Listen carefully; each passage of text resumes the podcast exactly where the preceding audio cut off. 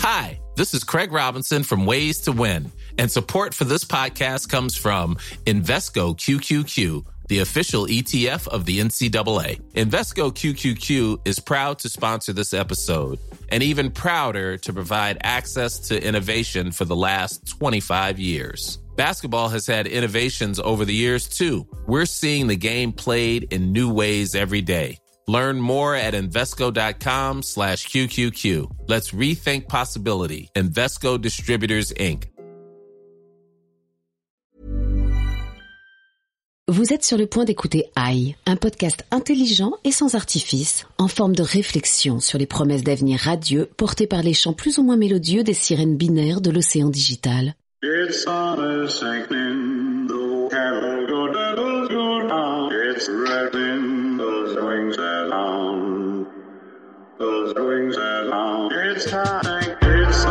Bonjour, je suis Vincent Malone et si vous m'entendez, c'est que vous avez l'intelligence d'écouter AI, un podcast avec encore de vrais gens dedans. Et j'en veux pour preuve la présence sur la mezzanine du poste général de nos deux partenaires, Olivier Vignot et Sébastien Oudus, respectivement président et pas président de BETC Digital. Bonjour Vincent. Euh, bonjour Vincent. Il y a également Félix Barès, notre homo sapiens journalisticus barbu. Bonjour. Sans oublier notre invité, William Hun Hun, un humain prestigieux dont je vous révélerai l'identité plus tard, et ceci afin de créer l'envie, une sorte de suspense.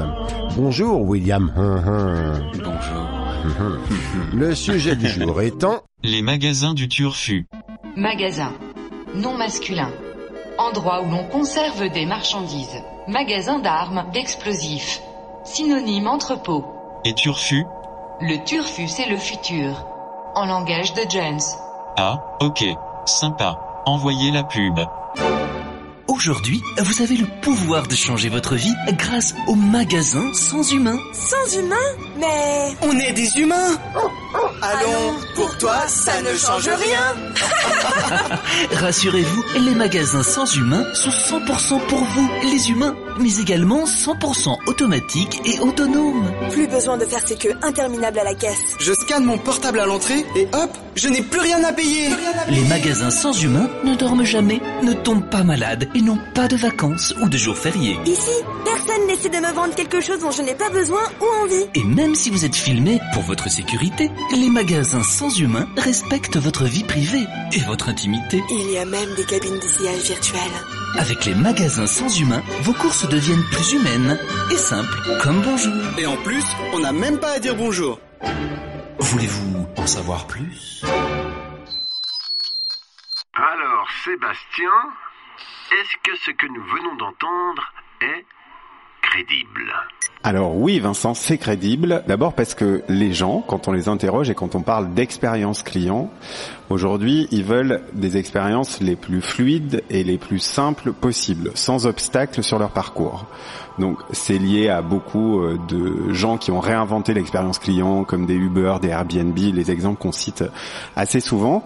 Et en ce qui concerne les magasins et les supermarchés, on a beaucoup parlé récemment de Amazon Go, qui a un peu lancé la tendance et qui devrait ouvrir une quinzaine euh, de supérettes d'ici la fin de l'année, qui sont sans humains, donc il n'y a pas de passage en caisse, et donc je rentre et je suis scanné par des caméras euh, qui scannent également tout ce que je prends dans mon panier, et je sors en ayant payé directement sans avoir sorti mon porte-monnaie et sans avoir parlé à personne. Ça existe aux États-Unis, il y a pas mal de marques qui se sont lancées là-dessus, et ça existe aussi beaucoup en Chine, notamment parce que le paiement par mobile est un- une pratique extrêmement euh, populaire en Chine. Donc il y a de plus en plus de marques qui travaillent sur ce sujet. Donc pour une fois, Vincent, la publicité que tu nous proposes est très crédible. J'en suis ravi. Olivier Alors, elle est très crédible en effet, et vraiment je, je salue la performance, euh, Vincent.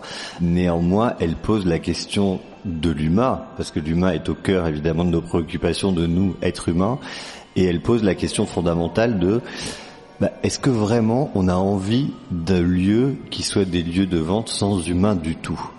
Parce que certes c'est très pratique et donc euh, les gens nous le disent, ah, voilà ils ont envie d'expérience sans couture, mais en même temps ils nous disent que, et c'est le cas par exemple aujourd'hui pour 70% des Américains, pour eux le magasin physique reste le point de contact préféré pour faire leur shopping parce que c'est un lieu qui a une fonction sociale.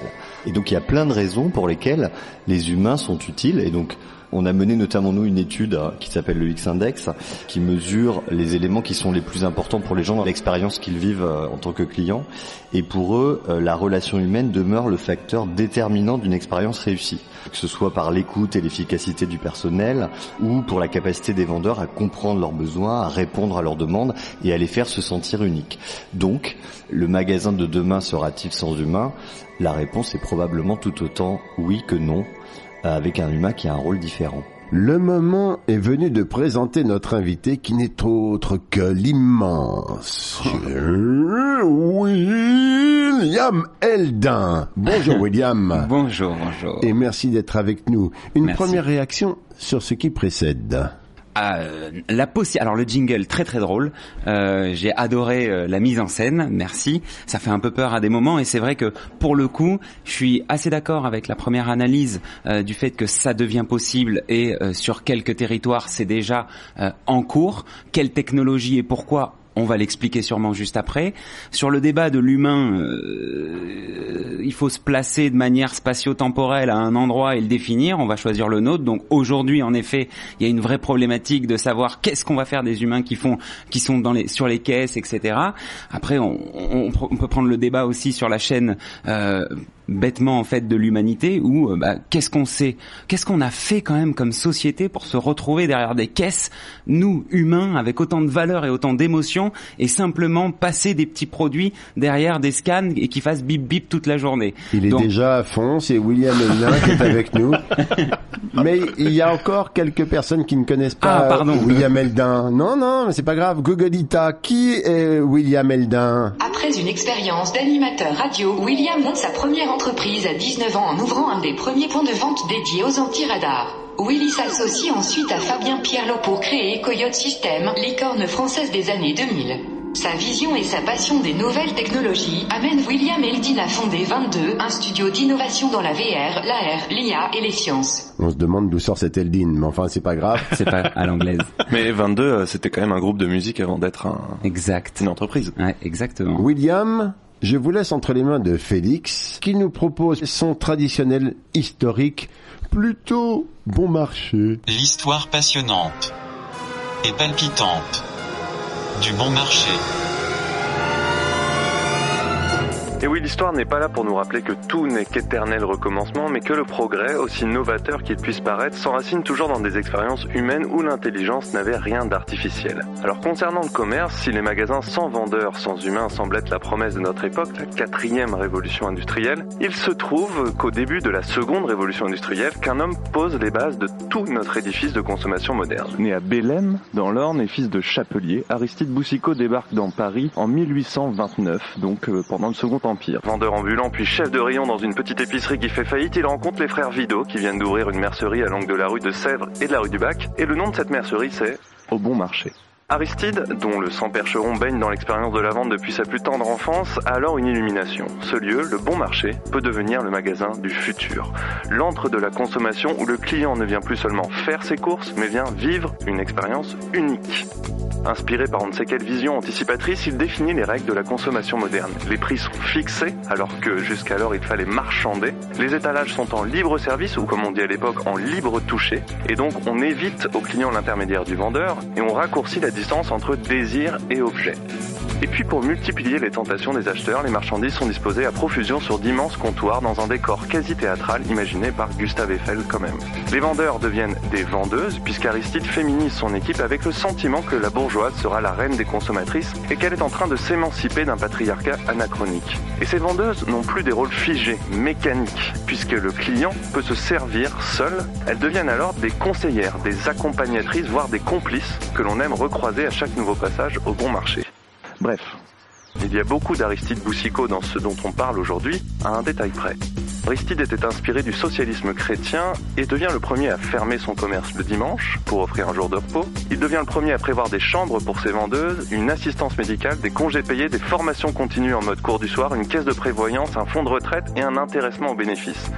Et c'est pour cela que le roman de Zola, consacré au bon marché, s'intitule Au bonheur des dames. Alors ma question est la suivante, William. Si ce bon vieil Émile pouvait reprendre la plume aujourd'hui et écrire sur ses magasins sans humains, à qui promettrait-il le bonheur? Remettre l'émotion et l'humain au cœur. Euh, c'était ça, c'est on arrivait, on voyait des produits, on parlait aux gens, c'était vachement en fait finalement interactif. Finalement l'acte d'achat n'était qu'une conséquence d'une relation ou d'une envie.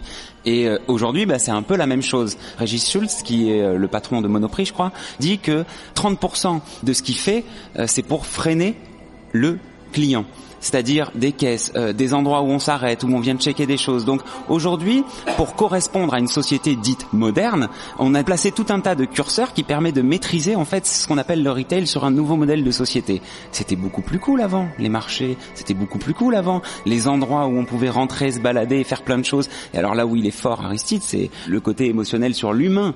Vous voulez bien conseiller mes clients, eh ben je vais vous mettre bien, je vais vous faire une petite chambre, je vais vous faire progresser, je vais faire un endroit qui donne envie envie d'aller tous les matins et donc du coup, euh, pour le coup, je pense que c'est un visionnaire et c'est surtout euh, quelqu'un qui a beaucoup de bon sens. Donc ce qu'il faudrait écrire aujourd'hui et ce qu'il faudrait dire euh, d'écrire à Émile, c'est finalement pas l'architecture de la société et tout ce qu'on a construit autour, mais qui on est nous et qu'est-ce qu'on veut et notre bon sens. Mais alors comment rendre compatible justement cette idée d'expérience, de plaisir avec la disparition de l'humain dans les magasins? Bah, on parle de disparition de l'humain si on prend un parti. Moi, je parle pas de disparition de l'humain. Je parle de dispari enfin, disparition de la friction euh, qui est due à ce modèle de société, c'est-à-dire qu'on a des cartes bleues, il faut payer, faut scanner tous les produits parce que ces produits-là correspondent à un stock. Ce stock, faut le gérer pour commander, pour avoir les approvisionnements nécessaires à répondre à la demande qui est sizée sur chaque magasin. Donc du coup, euh, en fait, ce modèle se mord la queue aujourd'hui et on essaye justement de l'éclater pour revenir à des choses qui sont beaucoup plus de bon sens, je trouve. Donc enlever l'humain, c'est prendre le parti de décider que le modèle d'après, pour le coup, il est automatique et sans humain. Euh, sur le côté technologique, moi, je suis plutôt ah non non non non non non non, on n'enlève pas l'humain. Par contre, on lui permet d'arrêter de faire bip bip toute la journée et on le permet euh, de se mettre au milieu, de venir conseiller et pourquoi pas de temps en temps, si moi je vais acheter un peu de pinard euh, le samedi soir dans mon dans mon Monoprix, bah j'envoie mes pas caissiers mais ou caissières mais mais mais mais mais mes dames ou mes hommes de de, de ce magasin là, ben voir le produit producteurs de vin, euh, faire des formations sur les différents produits, comprendre un peu mieux ce qu'on vend finalement. Parce que j'ai l'impression que dans le retail, il y a vraiment deux axes. C'est un axe du bio, et, ou en tout cas de je sais ce que je consomme et toute la traçabilité. Et c'est vachement bien, faut le développer, se servir des technos pour le développer. Et il y a un côté aussi où ça devient plutôt une place des marchés, euh, donc où on réouvre l'humain, où on réouvre la discussion, versus des rayons monotones et tous vraiment pour le coup anxiogènes, avec des caisses à la fin, une dizaine de personnes qui attendent, et finalement, bah, 30% des gens qui disent j'y vais plus parce que c'est chiant. Mais alors vous qui avez visité euh, Amazon Go, qui est un peu comme on le disait euh, finalement le premier exemple de ces magasins sans humains. Euh, quelle impression ça vous a donné? Alors, j'ai un point de vue du coup humain et un point de vue technologique. Sur le point de vue humain, ah, ça reste un flagship, c'est le premier. Donc vous imaginez bien que Amazon, pour pallier à ce genre de, de, de, de critique entre guillemets, euh, c'est euh, ils ont mis plein d'humains partout, qui conseillent et qui connaissent tous les produits.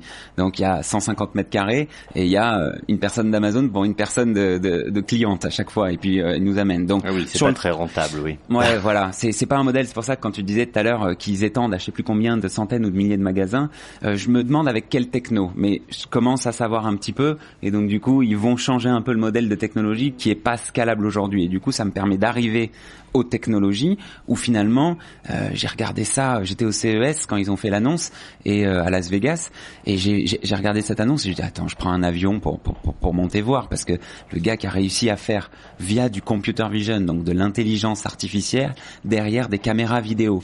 Euh, le gars qui a réussi à faire ça c'est un tueur à gage parce que techniquement c'est pas possible encore. Enfin on connaît un peu ça fait trois ans qu'on bosse sur le truc.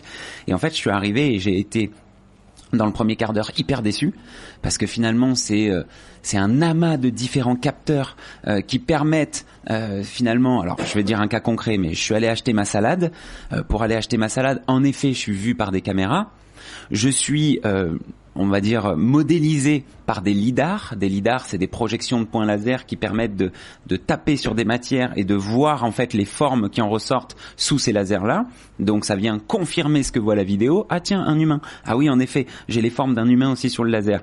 Et ensuite, au moment où je prends ma petite salade, un petit capteur de poids juste en dessous. Donc en fait, l'algo, c'est quoi? C'est pas du tout de la vision par ordinateur uniquement. C'est de la vision par ordinateur, du scan laser et du bouton poussoir. Donc la vraie prouesse, c'est le moteur de règles euh, finalement fusion des données qu'il y a eu entre tout ça. Comment les marques se retrouvent dans ces magasins sans humains, Olivier? Évidemment, la question n'est pas de se dire qu'on va vers quelque chose qui soit déshumanisé, mais plutôt de donner un autre rôle. Et il y a déjà pas mal d'exemples qui montrent qu'il y a des tas d'autres rôles à jouer. Alors évidemment, il y a voilà toute l'expertise sur les produits, c'est ce que tu décris. Voilà, tout d'un coup, c'est quand même sympa d'avoir un caviste plutôt que d'avoir juste un rayon. Et je suis complètement nul devant. Et même s'il y a des petites étiquettes sur le vin, je n'y connais rien. Voilà exactement. Mais il y a des choses plus intéressantes encore. Par exemple, des expériences chez Decathlon où les vendeurs se tout d'un coup deviennent des coachs. Et en fait, le magasin n'est qu'un prétexte à la transformation en un espace tout simplement de enfin, et puis surtout, en fait, on, on, fait des séances de sport. Le magasin devient le lieu de rencontre pour partir faire des running autour, donc ça devient un lieu tout simplement qui euh, me permet de pratiquer le sport.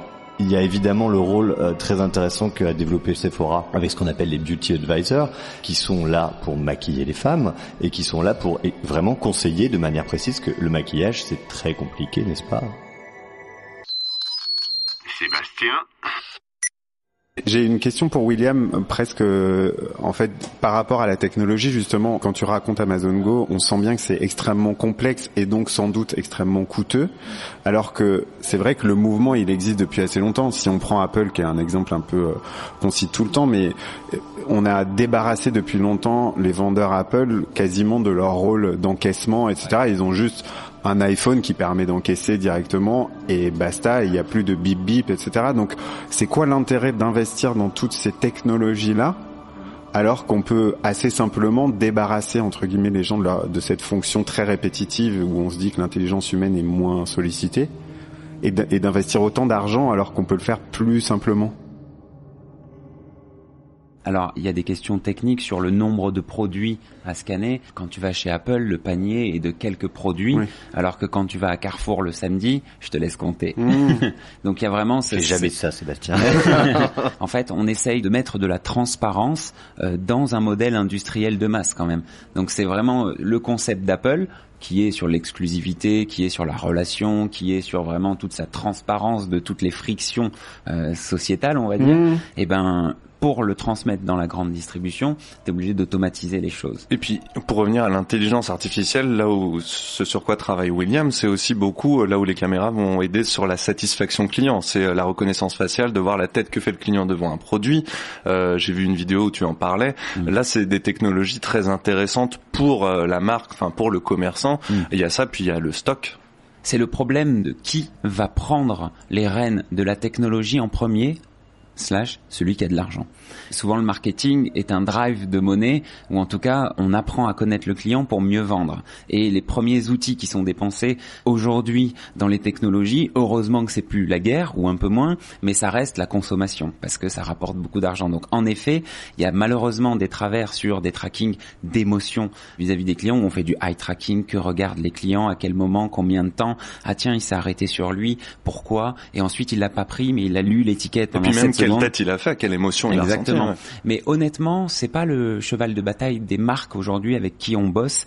Euh, leur objectif, c'est vraiment de fluidifier plutôt que d'hyper analyser dans un temps. Il y a déjà un magasin à Paris où on peut rentrer juste avec son téléphone portable ouvert euh, toute la nuit et en ressortir. Il y a un casino sur champs, je crois. Hein. Ouais, ouais, ça existe déjà. On est en train de faire travailler dans ce magasin casino justement l'IA pour la full automatisation.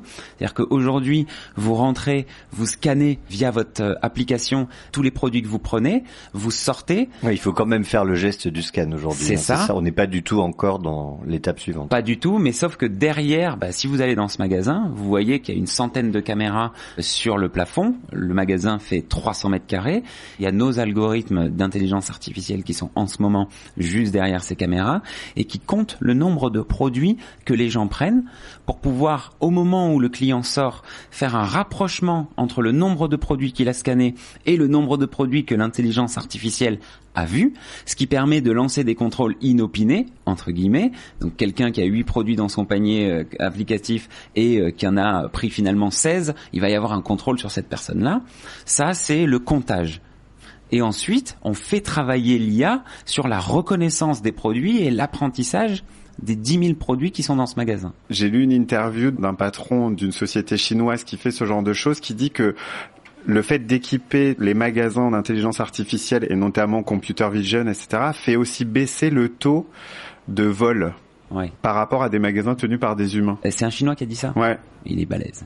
Parce que, parce que déjà en Chine, le vol, euh, j'ai du mal à le à l'imaginer. Parce que si tu voles quelque chose tu meurs. Et pour le coup là-bas c'est vraiment l'endroit où il n'y a pas beaucoup de vols. Mais je pense qu'il y a un effet quand ça sera connu. Je pense qu'il a pas tort euh, de manière mondiale et générale euh, quand ça sera connu que ça sera vérifié derrière. Techniquement, euh, Oui. dans votre travail, qu'est-ce qui est le plus dur en ce moment à résoudre comme problème dans cette marche vers le magasin sans humain? Ah, Qu'est-ce qui vous pose le plus de problèmes? Apprendre à l'intelligence artificielle, donc euh, aux réseaux de neurones qui sont derrière, donc aux algorithmes, euh, les produits.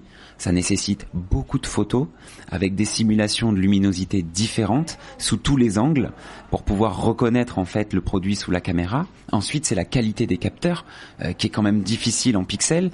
Ensuite, c'est euh, tous ces apprentissages et euh, bah, la stabilité des algorithmes. Traquer quelqu'un sous un sous plein de caméras, c'est hyper compliqué à cause de la CNIL. Je ne peux pas te suivre à ta face. Donc j'essaie de trouver d'autres choses qui te réidentifient de caméra en caméra. Donc en fait, il y a vraiment ce moteur de reconnaissance et tracking des gens, ce moteur de reconnaissance et tracking des objets et apprentissage de tout ça ensemble pour en donner une solution finale. Mais c'est faisable? Ouais. Et ça arrivera quand vraiment la possibilité de se passer des boutons poussoirs à Amazon Go, quoi. Dans vraiment... notre roadmap, on est entre 6 et 12 mois. Ah oui. On pourrait faire ça en 3 mois si on était 100 personnes avec 5 millions de budget. Avis aux amateurs. Euh, oui, moi j'avais une question justement par rapport à, à la CNIL, c'est euh, les gens qui vivent l'expérience, même si on leur explique que les images sont pas conservées, Ouais, que ouais. certes ils sont traqués, mais que Mm. tout ça reste anonyme, j'imagine que quand même subsiste une petite interrogation sur Ouais. oui, mais donc on m'a vu à tel endroit et oui, est-ce que j'ai vraiment envie Mm. que tout ce que j'achète soit euh, potentiellement utilisé, même si par ailleurs on sait très bien que Oui, ça l'est les déjà, supermarchés quoi. Mm. connaissent ce que je consomme, mais c'est Ouais. pas exactement pareil à mon avis quand même psychologiquement de savoir que ça a été euh, filmé. Ouais, Et donc je me demande si les questions, parce que je suppose que les gens sont interrogés sur l'expérience qu'ils vivent, Mm. euh, quelles sont les questions et les inquiétudes les plus importantes qui ressortent? Alors c'est pas ce phénomène de tracking et d'observation parce qu'ils sont consentants. Ils téléchargent l'application, ils mettent la carte bleue derrière et puis ils cochent la case oui oui je vais être suivi et traqué. Après c'est un effet waouh encore, hein. c'est-à-dire qu'ils rentrent, ils vivent une expérience qui est complètement différente. Donc on est clairement dans une cible client d'early adopter, donc les fans de techno, les fans de tout ça. Donc les, les, les retours sont pas négatifs là-dessus. Euh, Il y aura sûrement des erreurs parce qu'il faut que l'intelligence artificielle se forme, un peu comme nous quand on est.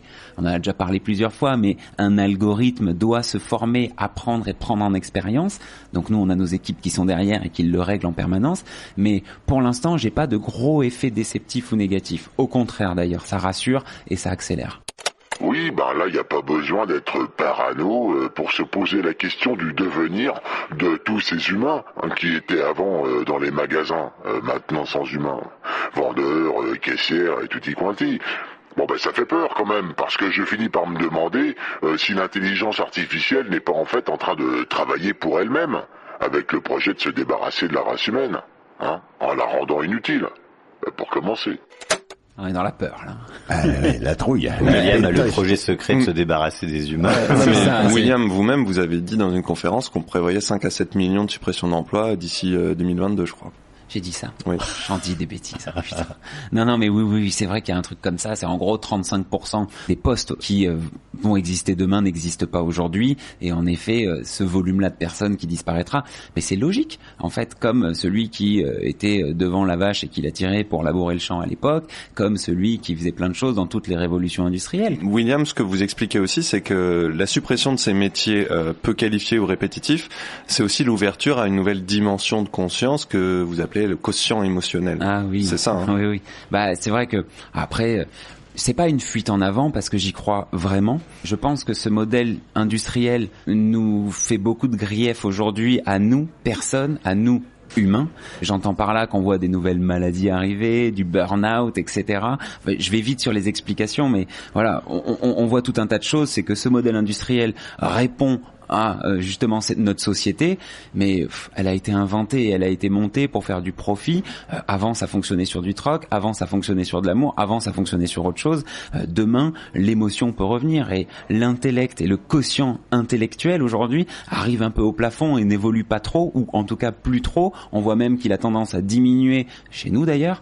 Et euh, par contre, l'émotion est quelque chose qu'on développe par la découverte de notre biologie en fait. Ce que tu veux dire, c'est quoi? C'est que on s'achemine vers euh, une nouvelle société où Je pense qu'on le est temps d'émotion devient euh, l'occupation principale. Carrément. Et je pense même qu'on n'a même pas la, la compétence de- d'en parler et de, de répondre. On est en train de créer des choses à l'intérieur. Il y a, il y, a, il y a des gens qui, par la bonne humeur et la motivation, euh, se soignent de cancer. Euh, il y a des gens qui, euh, à l'intérieur, ressentent des choses de plus en plus différentes. Je me dis qu'on découvre des chromosomes et des neurones un peu partout, justement, même au bout du pied, des neurones au bout du pied. Ça veut dire qu'il y a de l'interaction, il y a de l'interaction électrique et il y a des messages qui, qui se passent dans nos corps. Pourquoi ça, ça sortirait pas de nos corps, ça irait chez les autres? On parle de télépathie dans nos Ça y fantasmes, est, mais ça y est, on l'a perdu. non, non, non, non, non, non, parce que c'est Ça très mathématique. le magasin. C'est- très mathématique. On est de l'électricité, Euh, et c'est- cette électricité, si on arrive à l'interpréter, eh ben on va pouvoir s'en servir pour communiquer. Au revoir, William. Non, mais. Sinon, bonjour et toi au revoir.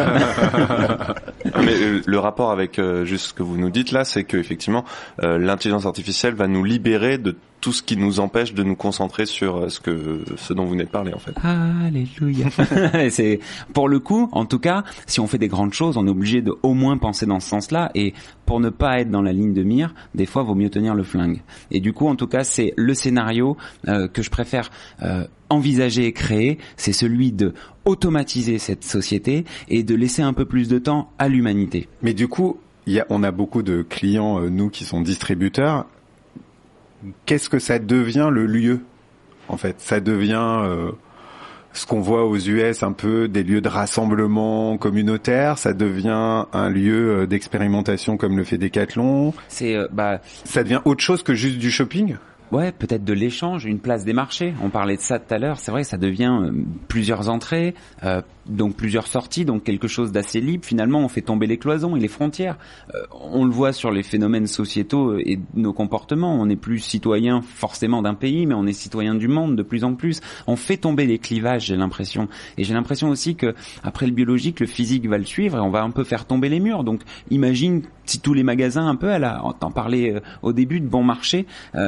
Bon marché, c'est un peu le concept. C'est tout est ouvert, euh, encore dans un dans une grosse boîte boîte, mais tout est quand même ouvert. On se déplace à l'intérieur, on a des expériences, on peut se poser, on peut tout ça. Et c'est le sens de l'histoire aussi en Chine. Ils font de plus en plus de centres commerciaux comme ça, euh, c'est- ouverts. c'est ouvert, mais très marchand. C'est ça que je veux dire. Ça reste quand même très marchand et le bon marché, ça, comme son nom l'indique, Mm. c'est quand même euh, hyper marchand. C'est-à-dire que ça va pas vers ce que tu racontes de trucs un peu plus sociétaux. De peut-être que c'est des rassemblements. euh, de gens selon des types de communautés, peut-être que c'est ça qui est une vraie interrogation pour nos clients, j'ai Bah oui, l'impression. je comprends. Bah, c'est parce qu'il faut qu'ils changent toute leur expérience client, quoi, carrément. Ce concept du commerce ambiant, qui est l'idée que finalement demain, on n'a même plus besoin des magasins, puisque en fait, si je commence à pouvoir interagir avec mon téléphone ou avec mon device, disons, avec la réalité, ça veut dire que tiens, je trouve que ton pull est chouette, en fait, je vais Merci, pouvoir l'acheter, et donc en fait, tu vas devenir toi-même le vendeur de ce pull Carrément. malgré toi, parce que tu le portes et que tu es prescripteur de tendance, n'est-ce pas?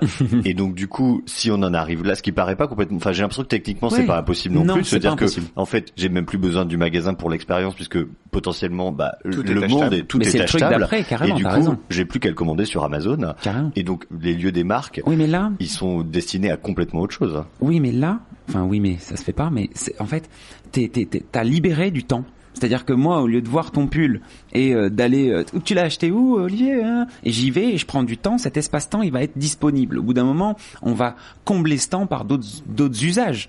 Et ces autres usages, ce sera peut-être ça le cœur et le centre de l'humain. Finalement, cette société, on en est, on en est esclave et on doit aller dans ces centres commerciaux pour aller acheter ce pull que Oui, j'aime. mais les gens, ils adorent ça, aller au mall. Aujourd'hui, aujourd'hui, aujourd'hui, Donc, William, pour conclure, les magasins qu'on dit sans humains, mais qui sont plus humains d'après vous? Encore plus humain. Oui. encore plus humains. Oui. C'est la bonne voie pour l'avenir. Et je, je, en tout cas, c'est celle que je choisis, euh, l'automatisation de ces justement tous ces freins euh, de société. Et euh, après, bah, s'il faut construire, je vais construire dans ce sens-là. Eh ben, merci. Merci beaucoup de m'avoir accueilli, c'est vraiment top. Merci. Merci. Merci. Au revoir. À bientôt. Voulez-vous en savoir plus? It's summer sinking, the cattle go doodle go down. It's rattling those wings along. Those